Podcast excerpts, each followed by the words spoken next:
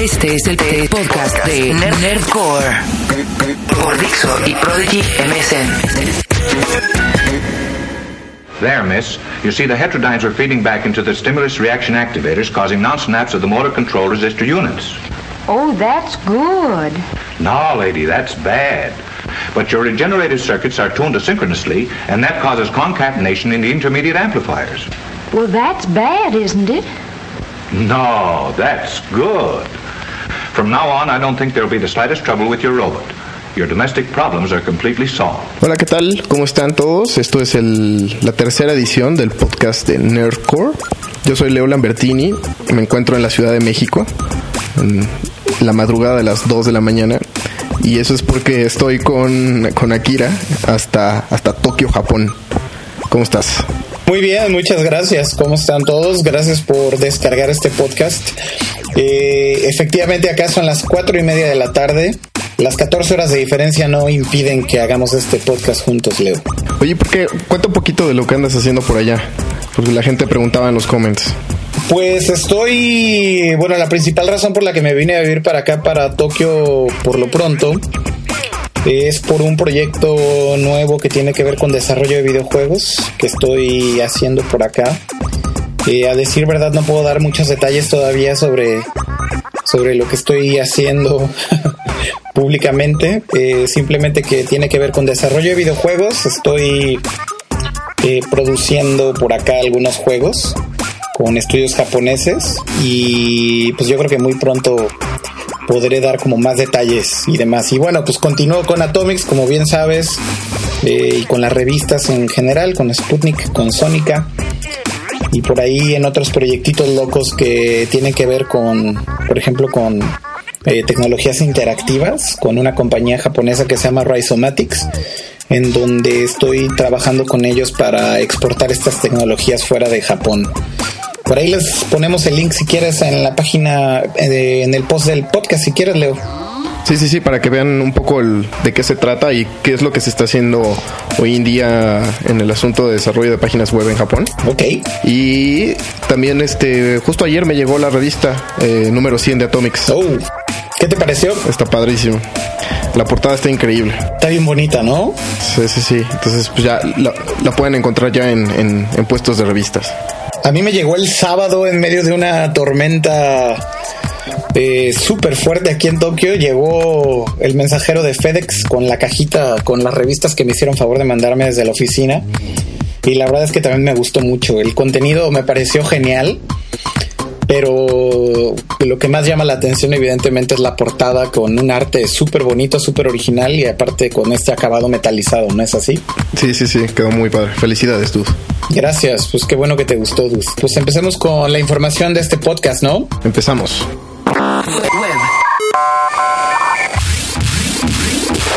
Pues bueno, esta semana se realizó el All Things Digital de este año, D6. Este es un evento que llamó mucho la atención el año pasado. Justo ahorita comentaba eso con Akira, eh, pues por la aparición que hubo de Steve Jobs y de Bill Gates juntos en un mismo escenario y en el cual aparte se, dieron como una como una plática, un poco recordando los viejos tiempos y, viendo pues qué tan influyentes fueron el, el, uno al otro en sus carreras. Y un poquito también hablando sobre todo de qué, qué es lo que viene, ¿no? Para, para, sus respectivas empresas. Y la verdad es que terminó siendo una plática bastante interesante y bastante divertida, diría yo. Eh, se puede conseguir en la tienda de iTunes. Yo me quiero suponer que por ahí sigue el link, esta manera de podcast, entonces lo pueden descargar completo. Es un video como de una hora, más o menos. Y este, y este año pues se realizó de nuevo. Eh, con algunas sorpresas. Por ahí Microsoft presentó el sucesor de, de Windows Vista. Eh, sí se le puede llamar así, ¿no? Sí se le puede llamar así, este, que fue pues, algo raro, inesperado, sobre todo, no había, no había ni rumores ni nada, y de repente se aparece así Steve Ballmer y Windows 7. Sí, sí, sí, Steve, presentado por Steve Ballmer y por, y por Bill Gates. Y pues tiene algunos features interesantes que ya les estaremos platicando. Y también hubo una muy buena presencia de Sony y una más también donde se presentó eh, lo que va a ser el, el Guitar Hero 4 o World Tour. Exactamente.。Bueno, pues este evento, como bien dices, tomó mucha importancia desde el año pasado. Ese video, esa conversación entre Steve Jobs y Bill Gates, me parece que se ha convertido en un hecho histórico. Eh, sumamente entretenido, sumamente amena la plática. Eh, todavía recuerdo el video y la verdad es que fue genial eh, ver a los dos compartiendo el escenario y contando anécdotas de cómo inició Apple Computer al mismo tiempo que, Microsoft y cómo compitieron en aquel entonces, cómo se ven hoy como competencia. La verdad es que vale la pena verlo. Y bueno, este año, la verdad es que el nivel y la calidad de las pláticas me parece que se mantiene. Los invitados que tuvieron fueron de primer nivel. Estuvo, como bien decías, Steve Ballmer y Bill Gates, en donde hablaron de Windows 7. Estuvo también por ahí Robert Murdoch. Eh, eh, hablando, pues por supuesto, sobre su compañía de medios eh, Fox. Y básicamente eh, el tema de estas pláticas tiene que ver con medios, pero a la vez también con tecnología. es un evento que me parece sumamente valioso. a pesar de que es apoyado por un medio sumamente grande y tradicional como es el Wall Street Journal, pues eh, me parece que le dan la libertad a Walt Mossberg, que es este periodista sumamente famoso de, tecnología en Estados Unidos, le dan la libertad de que hable de lo que sea y de que conduzca estas entrevistas de una manera muy entretenida, muy amena y bastante abierta, ¿no es así?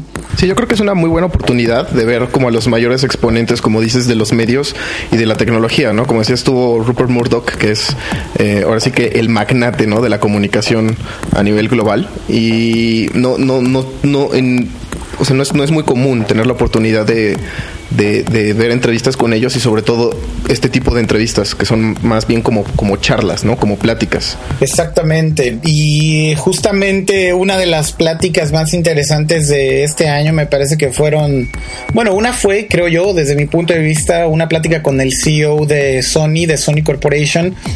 Eh, se llama Howard Stringer que por cierto es el primer CEO o el primer presidente que tiene Sony que no es de nacionalidad japonesa, como bien saben, esto es noticia vieja, pero la plática fue bastante buena porque habla un poco del éxito que tuvieron con Blu-ray como formato y de cómo influyó en gran medida el PlayStation 3 para que este formato se estableciera como el formato dominante de alta definición.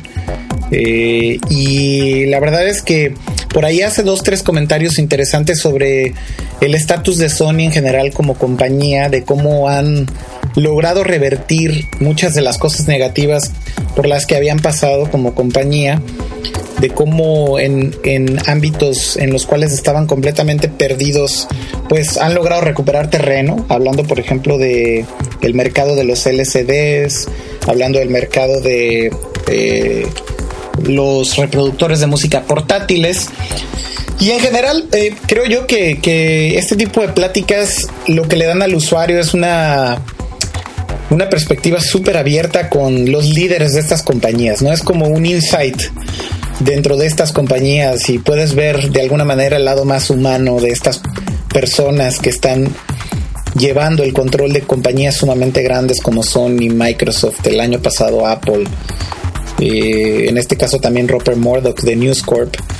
Eh, y, creo yo que ese es, el gran valor que tiene esta conferencia. Vale la pena que le echen un ojo, ¿no? Y que vean las, las pláticas. De nuevo están en inglés, pero si entienden un poquito inglés, creo que pueden eh, encontrar estas pláticas muy amenas. Vale la pena agarrarse unas palomitas y aventarte los videos por ahí en su sitio. Yo estoy de acuerdo contigo, vale la pena verlos. Vamos a enlazar los videos en, este post.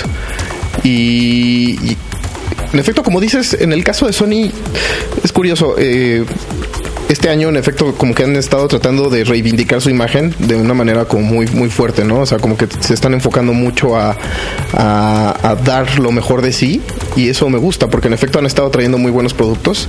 Eh, prometen que este año va a ser el año del PlayStation 3.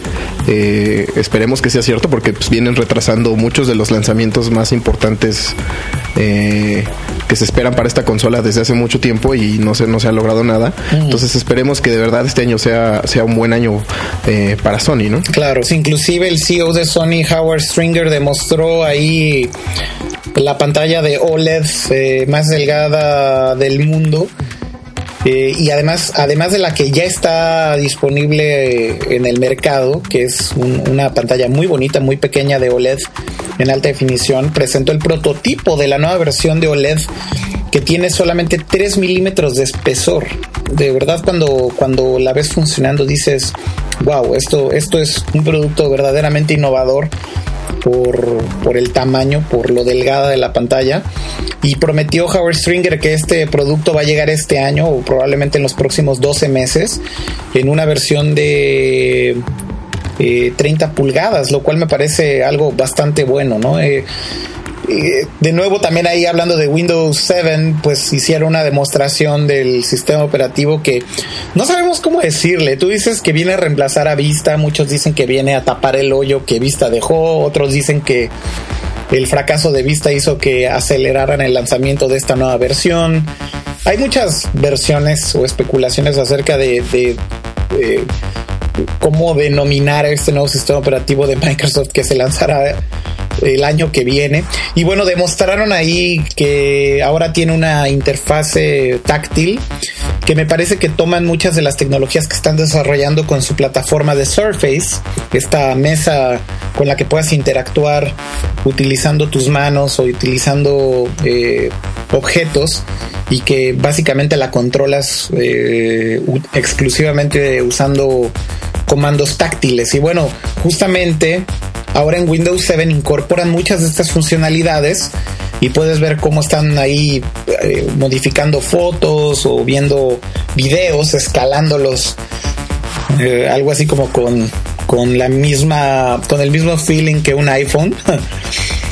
Y bueno, pues eh, vale la pena echarle un ojito por ahí. Sí, como dices, hay muchas especulaciones. Eh, la, verdad, la mayoría de ellas me parecen lógicas. Creo que Vista, en efecto, no fue para nada lo que esperaba Microsoft y, no, no, dudaría en ningún momento que hubo como una junta en donde se pusieron a todos como chancla, como dicen en México este y presionaron muchísimo y entonces eh, una muy buena opción o una muy buena idea fue integrar eh, al equipo de Surface dentro del equipo del desarrollo del sistema operativo Windows porque en efecto hay muchas muchas cosas que hoy en día tiene Apple con algunos de sus productos como dices como bien dices similares a lo del iPhone etcétera y son como tecnología que de por sí ya estaba haciendo mucho ruido para Microsoft.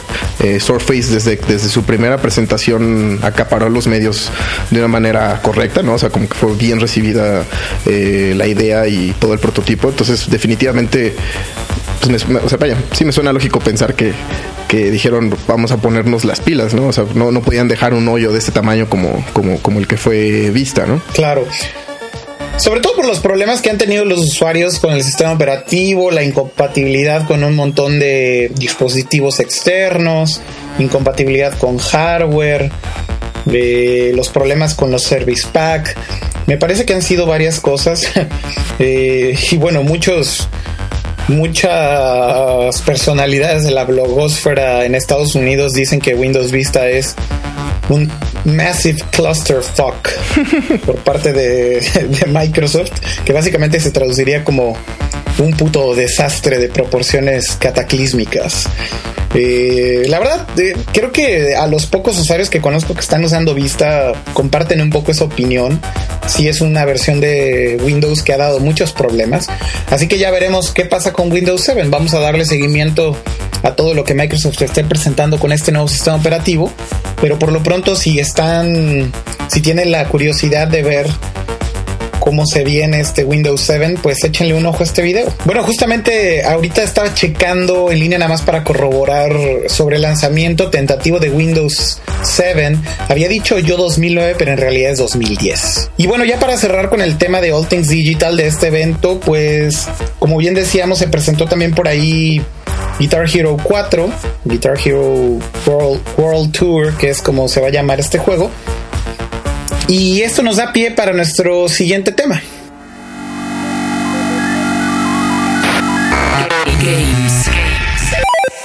Pues sí, como les decíamos, eh, ya, ya, habíamos visto fotos en internet eh, de, de lo que sería eh, el Guitar Hero World Tour algunos de los instrumentos que se incluirían e incluso algunas fotos de la, de la batería, pero no la habíamos visto funcionar.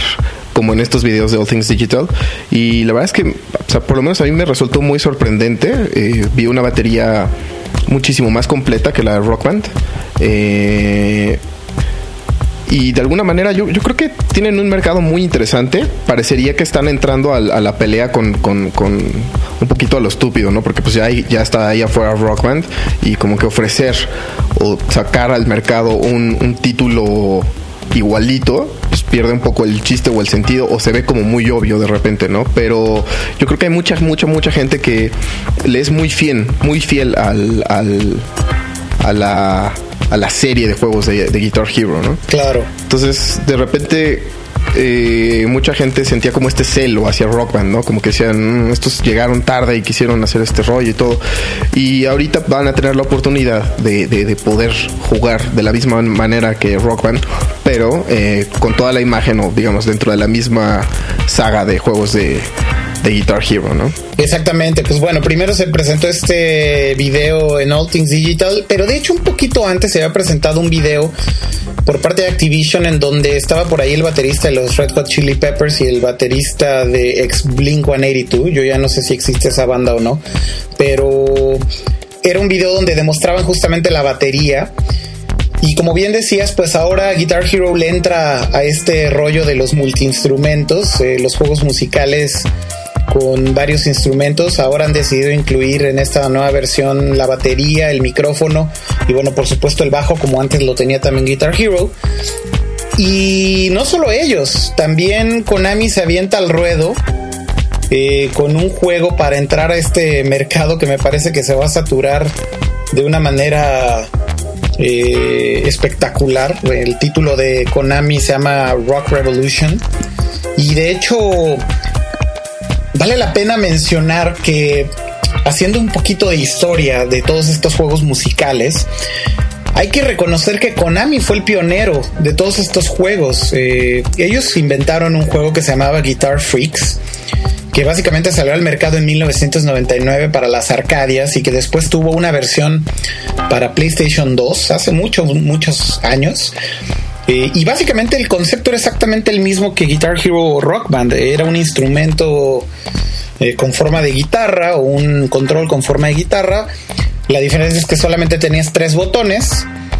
Y el juego fue muy exitoso en Japón, fue muy muy exitoso, vendieron muchas copias para la versión casera y por supuesto en las Arcadias fue sumamente exitoso. Existieron una cantidad eh, brutal de versiones y digamos que continuaciones en donde añadían nuevos tracks eh, de música. Pero lo curioso de todo fue que Konami nunca vio el potencial de este juego fuera de Japón y llegó demasiado tarde eh, a la fiesta. Y de alguna manera creo que el, punto clave en donde Guitar Hero llegó y masificó este género en Estados Unidos y sobre todo en América y bueno después eh, en todo el mundo le dieron al clavo con un tema muy sencillo y era licenciar canciones que fueran populares con una audiencia mucho más masiva. El catálogo de música que tenía Guitar Freaks en, en Japón era muy reducido por un lado, pero también era muy localizado para el mercado japonés. Eran canciones que definitivamente en América jamás iban a tener una pil eh, con la audiencia potencial y por esta razón, pues nunca lograron reventarla, nunca lograron sacarla del estadio con Guitar Freaks en América.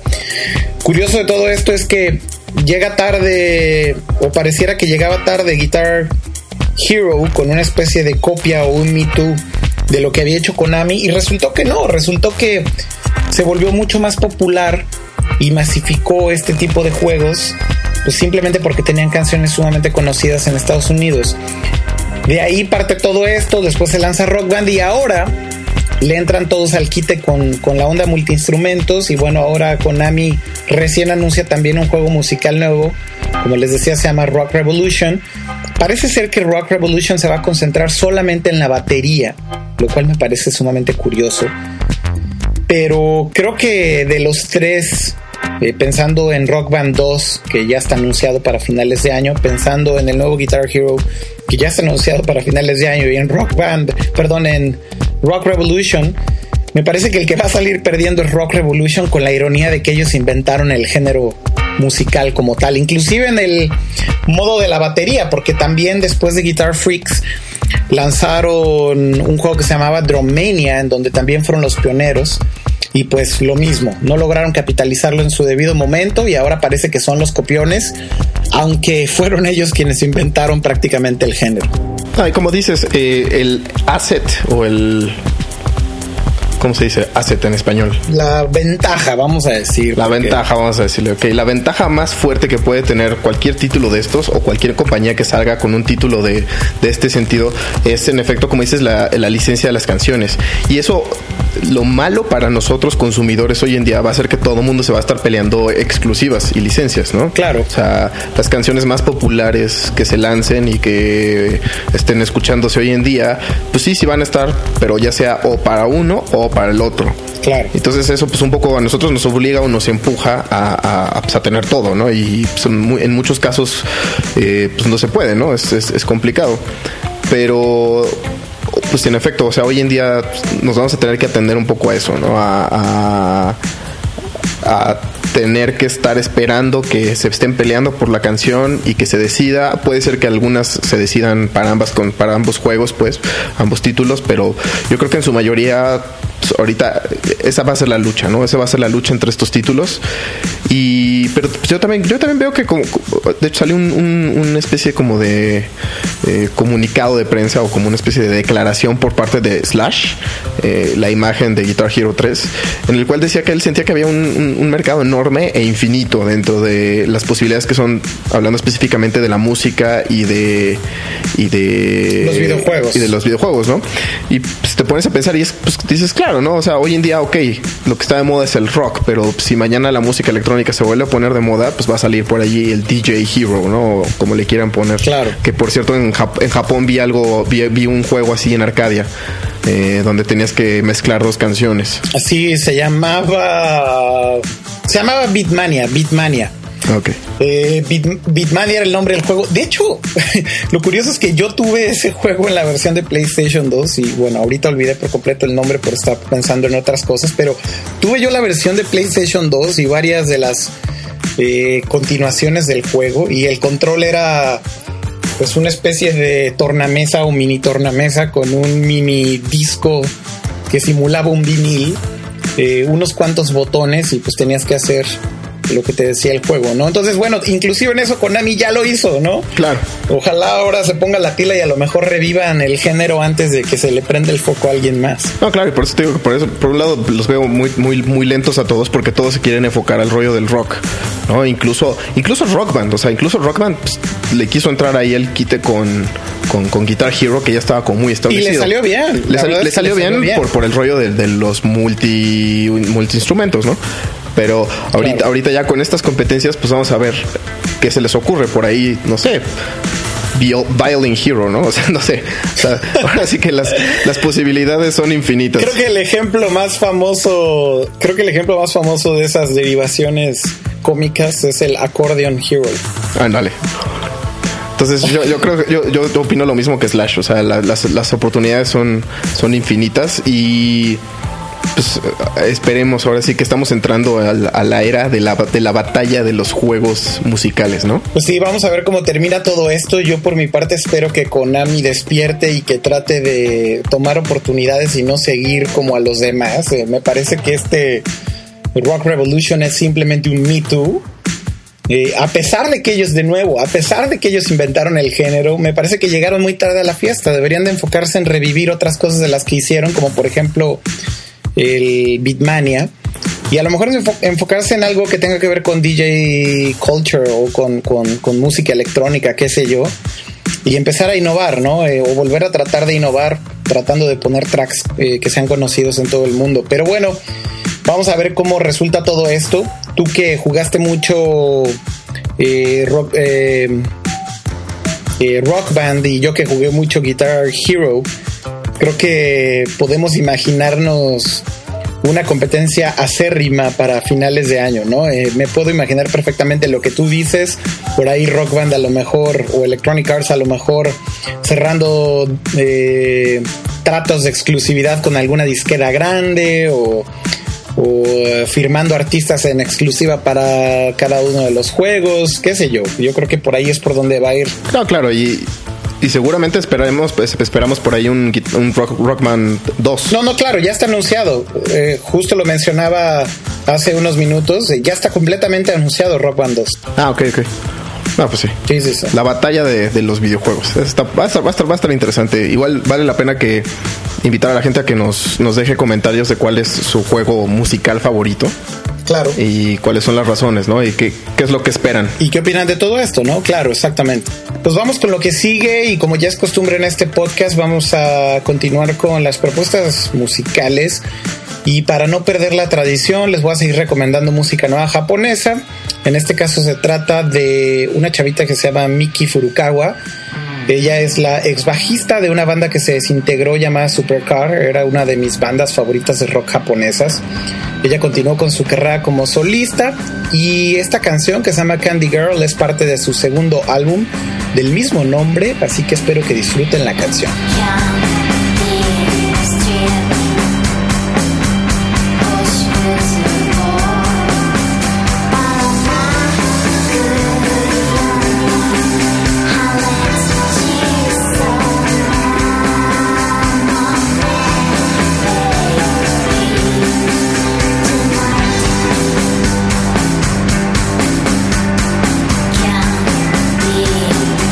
Yes.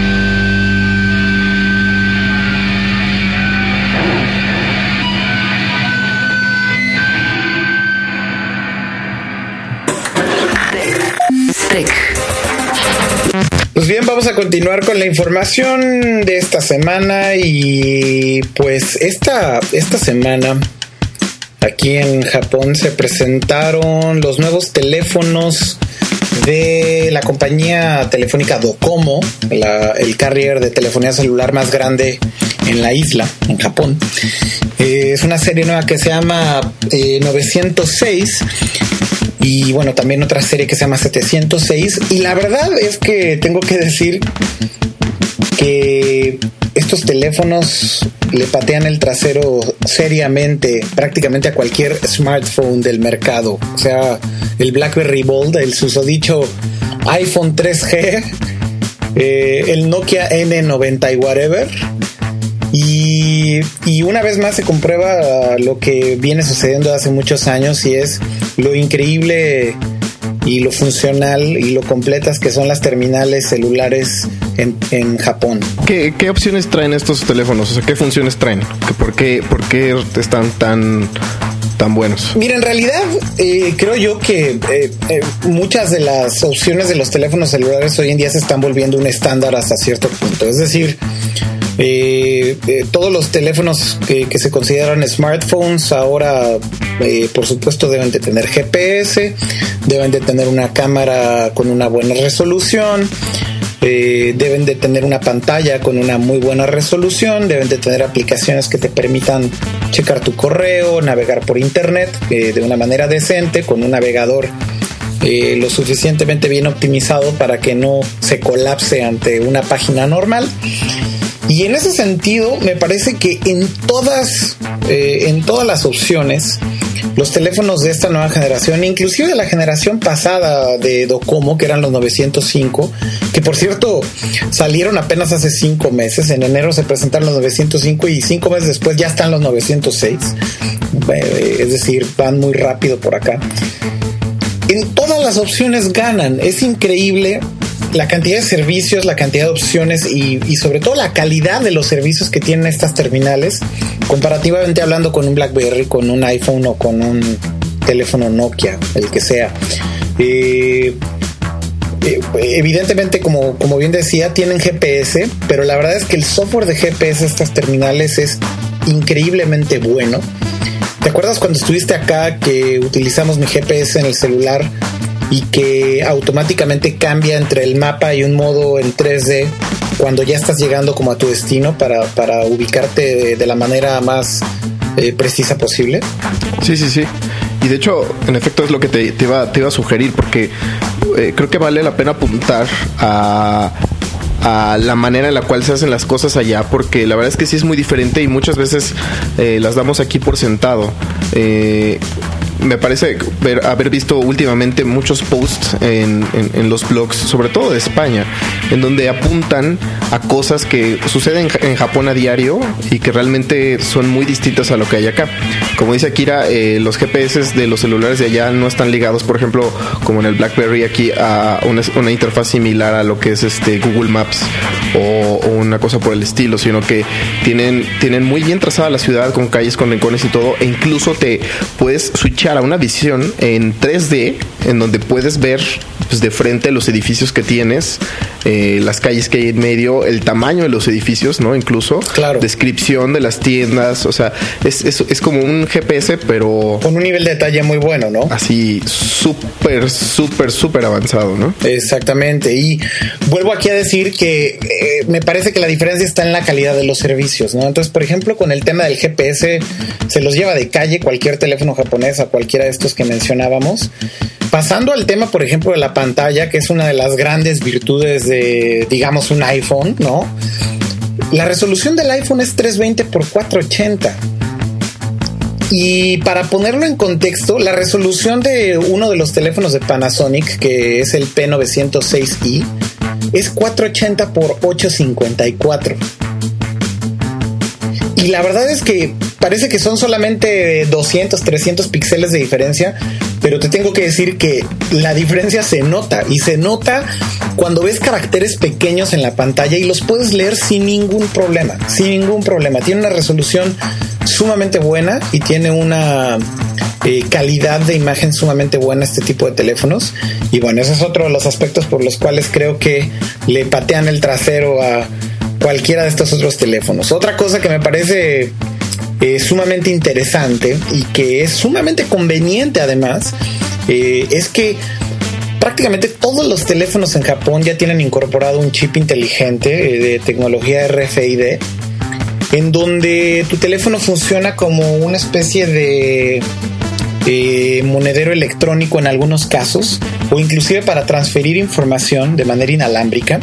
Y básicamente por ejemplo por, por nombrar una de las aplicaciones de este chip eh, puedes bajar una aplicacióncita que se llama Mobile Suica, que es un estándar con el cual puedes pagar el tren eh, y el tren y el transporte público en- en Japón, inclusive también algunos camiones con otro sistema que se llama Pasmo, que ahora son compatibles, por cierto, y tu teléfono se convierte en un monedero electrónico. Entonces, cuando vas a la estación de tren, no necesitas comprar un boleto de tren, sino que tu teléfono celular lo utilizas para pasar por el por el gate o la entrada a la estación de tren y te lo descuentan de un saldo que tú puedes estar abonando de diferentes formas como con una tarjeta de crédito. Entonces eh, es otra de las cosas que me parece que es sumamente conveniente y donde de nuevo el tema es el servicio no la tecnología sino el hecho de que esté estandarizado esto en Japón y es verdaderamente funcional porque todas las estaciones de tren son compatibles con Suica con esta tecnología. Entonces tienes tú este monedero electrónico en tu celular y te olvidas de comprar boletos de tren o te olvidas de cargar por separado una tarjeta electrónica como Suica, sino que ahora la cargas en tu mismo teléfono celular. También puedes ir, por ejemplo, a una eh, tienda, un 7-Eleven o un super y puedes pagar todo lo que compras ahí con tu, con tu teléfono utilizando la misma tecnología de Suica o de Pasmo o otra que se llama por ahí QuickPay. Entonces, vuelvo al tema, son los servicios. Claro, yo, eh, como dice Akira, eh, la aplicación de cosas específicas como por ejemplo este chip, que es un chip de proximidad, eh, a, a la vida diaria de, de la gente en Japón, yo creo que realmente ha cambiado mucho la manera de percibir el celular. Eh, yo creo que yo creo que ese tipo de tecnologías que en sí no son ni siquiera tan avanzadas, o sea, si, si, si hoy en día mencionas RFID en Japón, pues incluso ya hasta podría sonar no obsoleto, pero pero sí viejo, ¿no? Ajá. Y en América no ha, no ha sido adaptado, o sea, no, no se ha aprovechado este tipo de tecnologías. Claro. Y, y, y- y como decíamos, ¿no? O sea, en Japón todos estos tipos de cosas ya se dan por sentado. Y el celular eh, se convierte en un objeto aún más eh, completo de lo que podría ser un smartphone en, Amé- en América, ¿no? O sea, en América podemos decir que, que hoy en día usamos el celular pues, para checar correos, eh, para GPS hasta cierto punto, ¿no? Exacto. Pero en efecto, como dices, la integración, la integración de pagos por celular que aquí existe, pero de diferentes maneras, Y muy poco. eh, mucho más complicadas, debo de decir. Exacto, exacto, muy poco convenientes. Entonces, eh, ¿qué pasa? Pues entonces, en efecto, la gente allá sí usa el celular, como, como bien dices, para puede hacer una estupidez, pero para todo, ¿no? Eh, Claro. Por ahí hace, hace un más o menos un año salió una nota en internet en la cual decía que el 90% de los libros o de los best sellers eh, de libros en Japón habían sido escritos en un celular. O sea, ni siquiera leídos en el celular, escritos. Eh, y ya obviamente estamos dando por sentado que, que, que el, el 100% de la gente que tiene un celular allá tiene acceso a internet en el celular. Exactamente. Eh, a diferencia de México, que a, a pesar de que la mayoría de los servicios te lo ofrecen, pues resulta muy caro o complicado o no todo el mundo sabe que tiene la posibilidad de hacerlo con su teléfono, entonces no lo utilizan. Entonces digamos que en ese, en ese aspecto sí van como muy adelantados, ¿no? Sí, eh, eh, hablando en particular de eso que mencionas, en Japón es una realidad que el teléfono es una terminal móvil para accesar Internet. Eh, en números no podría decir yo con precisión qué porcentaje es, pero podría decir sin, mm, sin miedo a equivocarme que un 90% de las terminales, si no es que un 95% de las terminales están listas para navegar por Internet y existe una gran cantidad de contenido diseñado específicamente para celulares inclusive las compañías a veces lanzan primero los sitios para teléfono celular y después lanzan la versión del sitio para navegador normal para tu computadora. Porque es una realidad, porque la gente de verdad está navegando en sus teléfonos celulares. Y esto no solamente es por las redes, que son muy rápidas, eh, que en el caso de Docomo, eh, digamos que es una especie de 3.5G, porque está evolucionado ya el protocolo de 3G y, y va mucho más rápido que el 3G en todo el mundo. Eh, y, y- y de nuevo, como bien dices, se convierte en una terminal que te sirve para todo. Desde escribir un libro, accesar internet, consultar la cartelera de cine de una manera eficiente y no con las páginas desastrosas de teléfonos móviles que existen en muchas partes del mundo. Eh, o, como decía, utilizarlo como un monedero electrónico, tener una cámara de buena calidad, como por ejemplo algunos teléfonos que acá tienen 5 megapíxeles y es prácticamente un estándar que tengan al menos 3 megapíxeles. eh, usar un GPS con un software que verdaderamente sea conveniente y que te indica a un nivel de detalle como por ejemplo cuando pones una ruta en donde involucra subirte a un tren no solamente te dice de qué estación a qué estación vas y a qué hora salen los trenes, sino que también te dice, por ejemplo, en qué vagón es más conveniente que vayas de una estación a otra para cuando hagas el transbordo de tu siguiente estación camines lo menos posible. Ay, ¿qué me dices de, por ejemplo, la televisión, el streaming de televisión? Esa es otra de las cosas que me parece que, que es por las por una de las razones por las cuales digo que estos teléfonos le patean el trasero a cualquier otro. Eh, hablas de la televisión y justamente este formato o este estándar, más bien dicho, que se llama OneSec, eh, se estableció hace algunos años en Japón y es justamente un protocolo que se definió como un estándar para todos los teléfonos celulares y terminales móviles. Inclusive puedes comprar un sintonizador de este, de este tipo de tecnología eh, para tu PSP o para tu 10 y puedes ver la televisión en cualquier lugar, en cualquier momento. Y y es un servicio de televisión digital en donde no solamente estás viendo la señal de video, sino que además recibes un feed de información en texto que va ligada con el contenido que estás viendo y se vuelve con una especie de guía interactiva. Inclusive puedes ver programas con subtítulos en tiempo real utilizando tu, tu celular. Entonces, otro punto más por el cual digo, qué lejos estamos, ¿no? En, en, en otros países de, de, poder utilizar todas estas tecnologías y que sean una realidad. Eh, aquí no se habla de lo que viene, sino estamos hablando de algo que hoy en día y desde hace varios años se utiliza, ¿no? Todo esto que te estoy contando no es nada nuevo. Se mejora el software, se mejora la calidad, pero, pero ya tiene algunos años en funcionamiento y de pronto aquí es cuando me pregunto, ¿de verdad la gente en Japón quiere un iPhone 3G? Y de alguna manera lo que siempre decimos con la gente que conozco por acá, que es fan de Apple, lo que sea, es que seguramente muchos lo van a querer simplemente por el aspecto fashion o es cool tener un iPhone o está bonito, la interfaz está increíble, lo que sea. Pero la verdad es que cualquier otro teléfono en funcionalidad eh, será y seguirá siendo por muchos años un teléfono mucho mejor que un iPhone en Japón, ¿no? Eh, eh, definitivamente. Sí, yo creo que los hábitos están muy, muy, muy establecidos. Eh, va a ser, va a ser como muy complicado para, para una compañía americana, como en este caso Apple, o podría ser Research in Motion, todas estas, que, que, le lleguen, o sea, porque ellos no lo viven, ¿sabes? O sea, yo siento que ese es el mayor problema. Ellos no están viviendo ese... Eh, lo, o sea, lo que ve la gente en Japón y para todo lo que usa en el celular y es, es, una concepción distinta del aparato incluso. O sea ya más allá de, de, los deseos o de decir ah me gustaría que mi celular tuviera esto o el otro es una concepción distinta del, del aparato. Incluso comentábamos como el, correo electrónico en Japón no es eh, lo que nosotros conocemos como el correo electrónico ya que allá como todos o casi el 100% de la gente en Japón tiene un celular que tiene acceso a internet, pues obviamente para ellos es más conveniente tener el del celular. Y su correo electrónico lo manejan únicamente a nivel celular, por lo menos la mayoría de la gente, o sea, no, no es no el 100%. Hay, hay, hay, mucha gente que obviamente por cuestiones de trabajo, etcétera, tienen un correo electrónico eh, distinto al del celular. Pero, pero sí es un estándar y sí es el que más usan. Allá nadie usa el SMS, sí. por ejemplo, ¿no? De hecho, esa es una de las. Ese, ese es algo súper importante también. Eh, bien lo dices, el SMS como tal en Japón no existe. Porque el 100% de las terminales usan email para comunicarte por mensajes. El 100%. Esto quiere decir que eh, cuando tú mandas un mensaje en realidad estás mandando un correo electrónico. Y aunque no tengas acceso a navegación o no quieras navegar en Internet, porque si no tienes una tarifa plana de datos, que por cierto son muy baratas, eh, más o menos pagas como...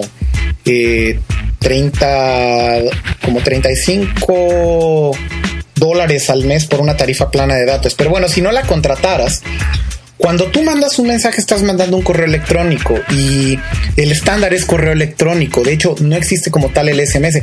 Son compatibles con SMS, inclusive puedes mandar eh, SMS a otras partes del mundo con estos teléfonos.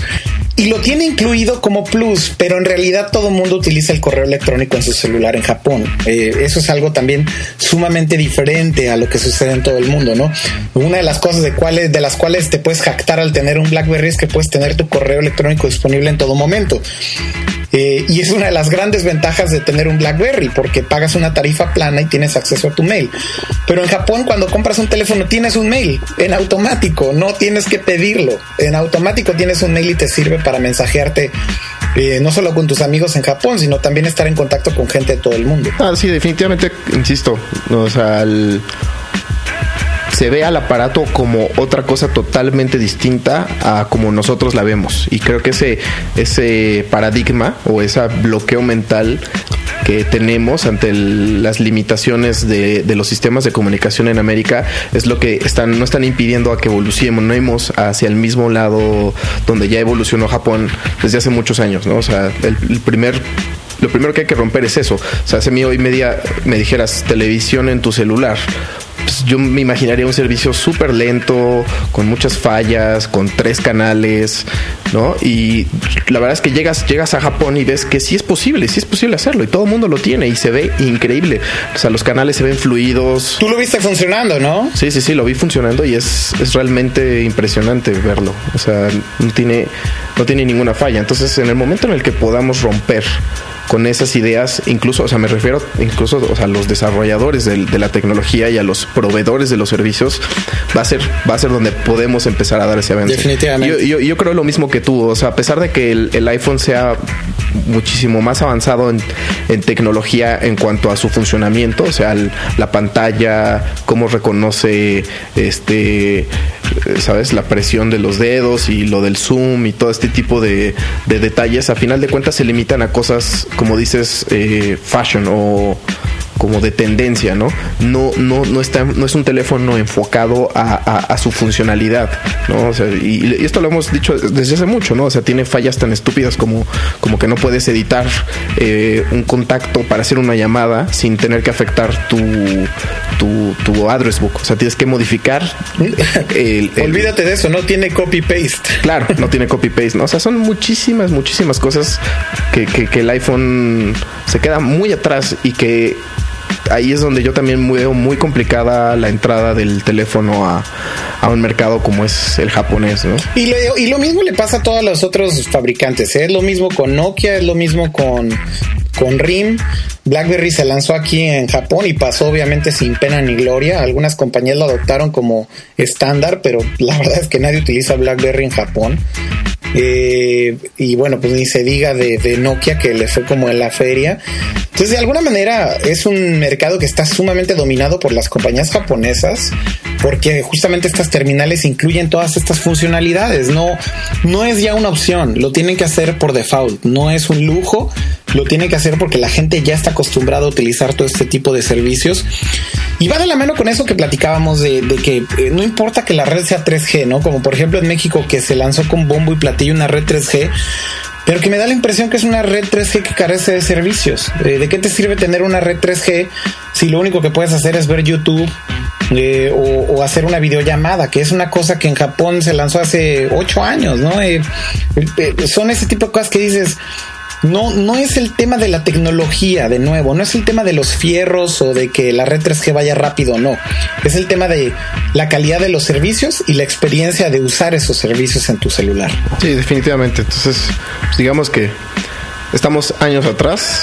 eh, la tenemos un poco difícil, pero pues es- yo, yo espero, espero que en algún momento sí cambie como esa, esa visión de, de cómo usamos un aparato como, como puede ser un celular. Y, y creo que es digno de decirse eso porque me parece que es algo que también pasa solamente en Japón, ¿no? Eh, eh, no es algo que no es algo que, que veas que el retraso solamente es en América o, o- o solamente en Estados Unidos, solamente en México. Es algo que de verdad es un, es un caso sumamente particular del mercado japonés y que no pasa en ninguna otra parte del mundo. Eh, no, los teléfonos en otras partes del mundo no incluyen todas estas funcionalidades tan bien integradas en un teléfono.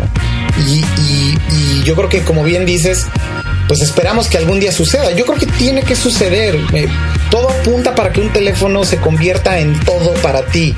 Que solamente tengas que cargar un aparato que integre todo. Me parece que es la cosa más lógica que existe. El tema es que muchas veces en, la gran mayoría de los países la primera batalla que tienes que librar como fabricante de celular, me parece, es que no existe un estándar definido. tú quieres lanzar un servicio, pero tienes que remar contra la corriente porque todos los demás no quieren integrar ese servicio. De alguna manera ahí me parece que el gobierno japonés y la comisión que regula eh, todo este tipo de estándares, por lo menos ha hecho un buen trabajo en, en decir, a ver, señores, cut the bullshit, eh, al diablo todos, vamos a enfocarnos en que este estándar sea para todos. Entonces, definen que el estándar de, el estándar de transmisión de televisión digital para eh, aparatos portátiles va a ser OneSec y entonces todo mundo adapta ese formato, todo mundo adapta el estándar, no es que tú quieras o no quieras, lo tienes que usar. Y me parece que ahí también es en donde encontramos que la gran problemática, bueno, en México por supuesto es uno de los grandes problemas, pues el gobierno no está preocupado por regular eso, eh, no están preocupados por estandarizar este tipo de, de servicios o de formatos, como por ejemplo lo de pagar con tu celular, y cada quien rema por su cuenta, ¿no? Cada quien jala para su... Para, cada quien lleva agua a su molino, ¿no? Como, como decimos coloquialmente en México. Definitivamente, eh, futureando un poco y obviamente no estoy diciendo que esa vaya a ser la tendencia ni nada, pero por ahí hay un video en YouTube de, que subió Nokia de un concepto que, tienen, que están desarrollando que se llama Morph, M-O-R-P-H. Eh, para los que no están ahorita en Dixo, voy a lanzar el, el, video en el post, pero para los que no están, pongan en YouTube Nokia Morph Concept y van a ver un, un poquito de lo que Nokia está tratando de, de acercarse en cuanto a tecnología eh, para móviles, ¿no? Entonces, este, pues esperemos que eso llegue más pronto de lo que esperamos. En sí, como decíamos, si en Tokio, bueno, en Japón en general ya lo tienen desde hace tantos años, pues eh, parece increíble que ninguna marca haya visto el éxito que es allá y que no hayan decidido traer esa tecnología, ¿no? O parece un poco estúpido, pero por lo menos sabemos que están trabajando en algo, entonces lo pueden checar en este video que les digo.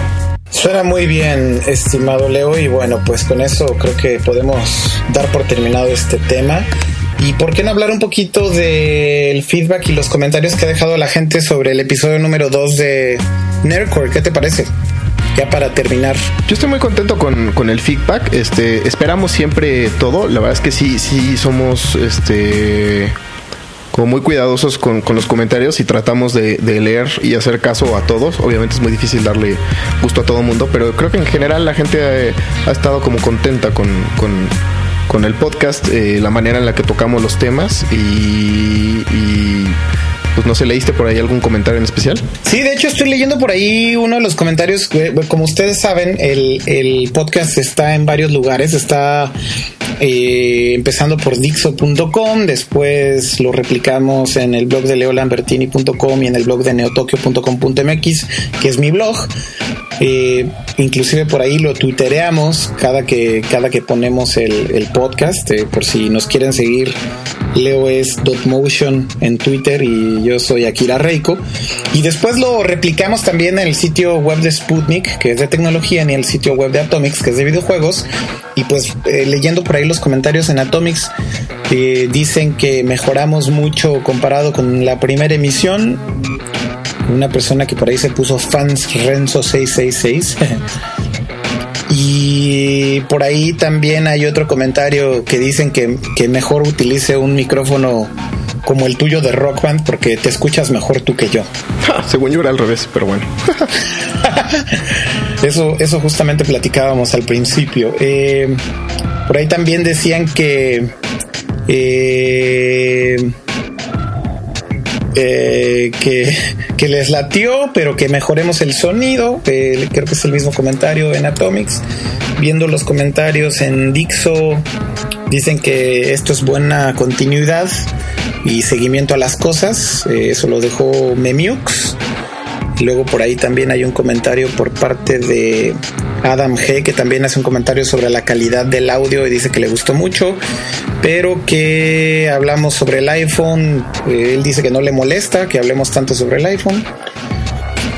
Por ahí también hacen un comentario sobre el, análisis que hicimos sobre Wii Fit en la emisión pasada y ese lo dejó Edson. Y en mi blog por ahí también hay varios comentarios. Eh, dice Andrew Games que qué bueno que mejoramos la grabación o la calidad. Y que la misma sugerencia, dice Andrew Games que me compre un micrófono de Rock Band. para poder mejorar un poquito más. Qué curioso. Al final, eh, yo platicaba con Akira eh, si, que si estábamos en lo correcto en hacer el approach a estos temas como tan eh, formalizado, ¿no? El asunto y que yo le comentaba que igual y podríamos como aflojarnos un poquito más, pero, pero creo que en general eso le ha gustado a la gente, le, ha gustado que, que tomemos las cosas como objet- objetivamente, los temas, y, y, y a final de cuentas yo creo que es un podcast que ofrece buenos tips o por lo menos te ayuda a tomar ciertas decisiones en cuanto a, no sé, eh, utilizar servicios web o incluso pues, obviamente gadgets, ese tipo de cosas, ¿no? Pero eh, me gustaría que siguieran dando ese tipo de feedback, ¿no? O sea, con- en cuanto a cómo abordamos los temas. Definitivamente. Y este y bueno, el feedback del que sea, del, que- del que ustedes, el que ustedes quieran dar. El que sea y en donde sea, lo pueden dejar en cualquiera de estas páginas que mencionamos anteriormente, inclusive en Twitter si nos agregan, pues pueden dejar también por ahí sus comentarios. Sería bueno agregar ahí nuestros Twitters al post, si te parece bien, Leo. Y igual por ahí puede haber una buena una buena comunicación, ¿no? Sí, definitivamente voy a voy a enlazar el eh, nuestras direcciones de Twitter.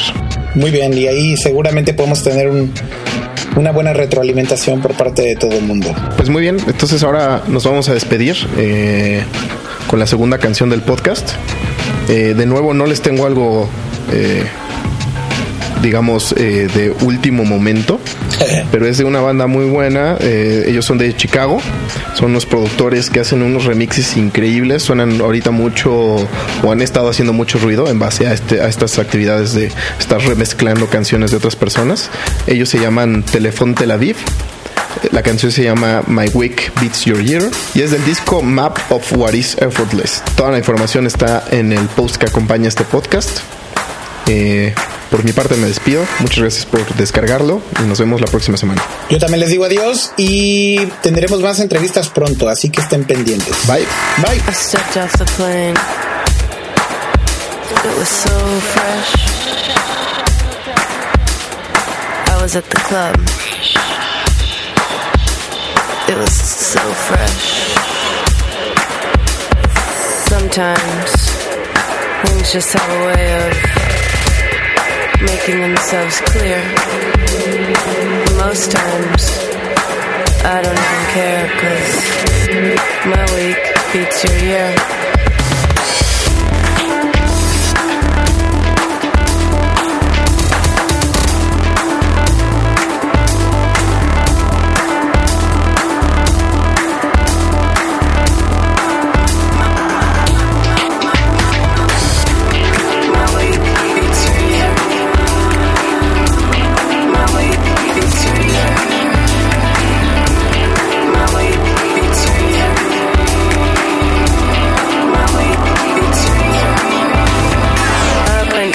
Show.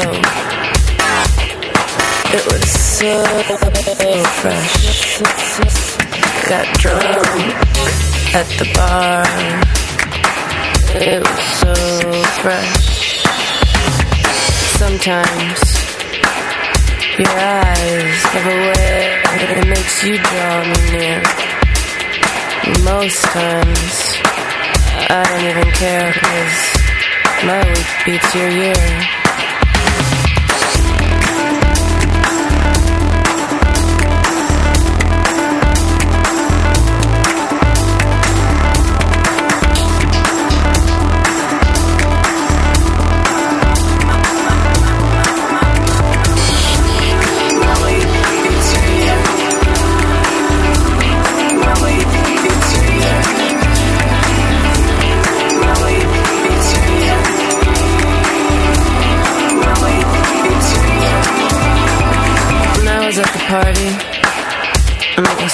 So fresh.